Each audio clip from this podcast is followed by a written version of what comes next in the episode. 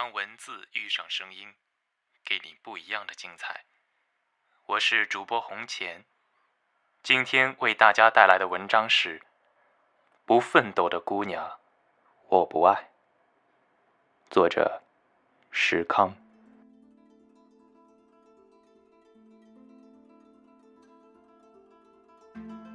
在恋爱这件事上，我可能有点背，总是遇人不淑。这些年来，很多姑娘走马灯似的在我身边晃来晃去。我曾一连串混了五个姑娘。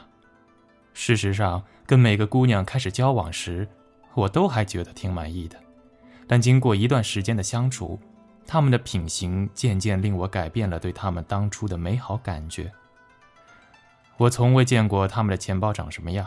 也没记起他们曾经为我做过些什么事儿，他们只是一味的向我展示他们年轻可爱。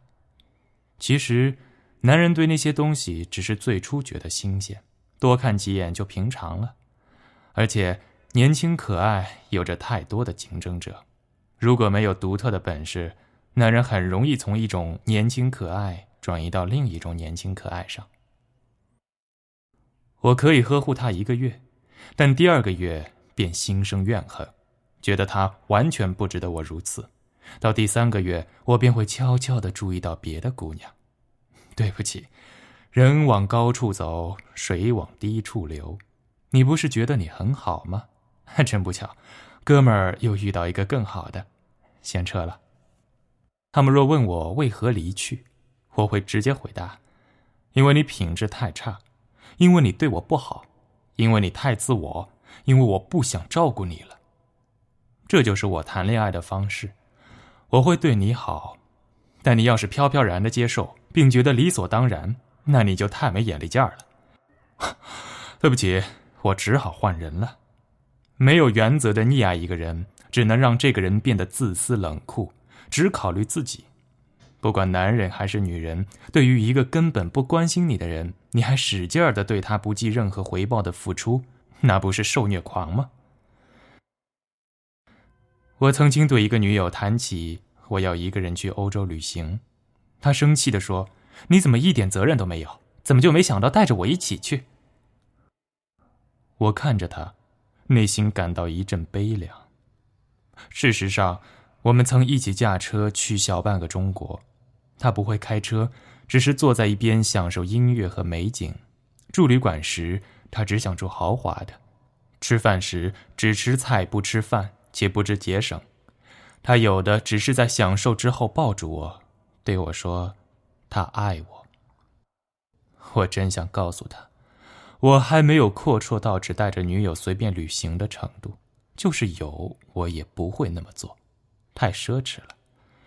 如果是我一个人去，可以花半年游玩整个欧洲，而带着你。我游玩几个国家，就只好打道回府了。更重要的是，在他的观念里，还没有为两个人在一起尽责的想法。在我看来，旅行时你不出钱，出点力总可以吧？随便旅馆住一住，吃饭时少点两个菜，这总可以吧？或是在旅行时也出点钱，不在乎多少，表示你也想为这件事尽点责，也可以啊。但他一点这方面的意识也没有。只是一味的要求我对他尽心尽责。每当我拒绝他这一类建议或要求时，他都会气愤地说：“我不爱他。”我觉得这跟爱不爱没关系。我拒绝他，其实是在提醒他，你的要求不合理。委婉的指出这一点，正是表示我对他的尊重。我想告诉现在的姑娘。想通过恋爱得到轻松安逸的生活，这完全是幻想。人生总是很累的，你现在不累，以后就会更累。恋爱就是相互分享。我的朋友很多，现在他们大多已经结婚生子，开始过上他们曾经非常鄙视的庸俗的中年生活，但我对这种生活坚决抵制。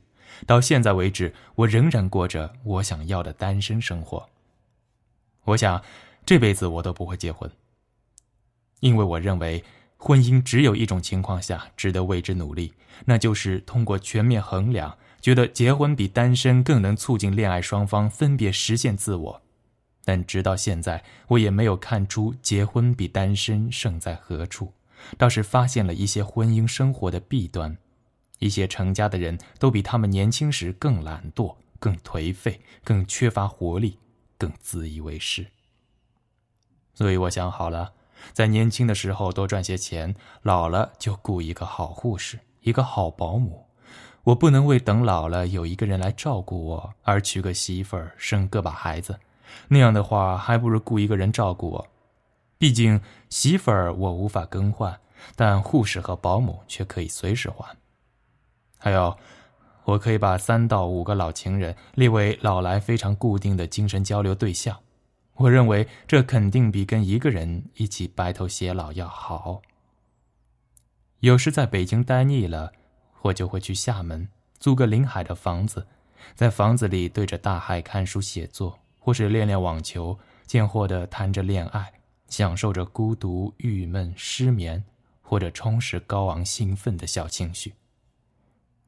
在恋爱方面，我不喜欢互补，我喜欢找跟我能力相当的姑娘，最好是数学和体育都很拿手。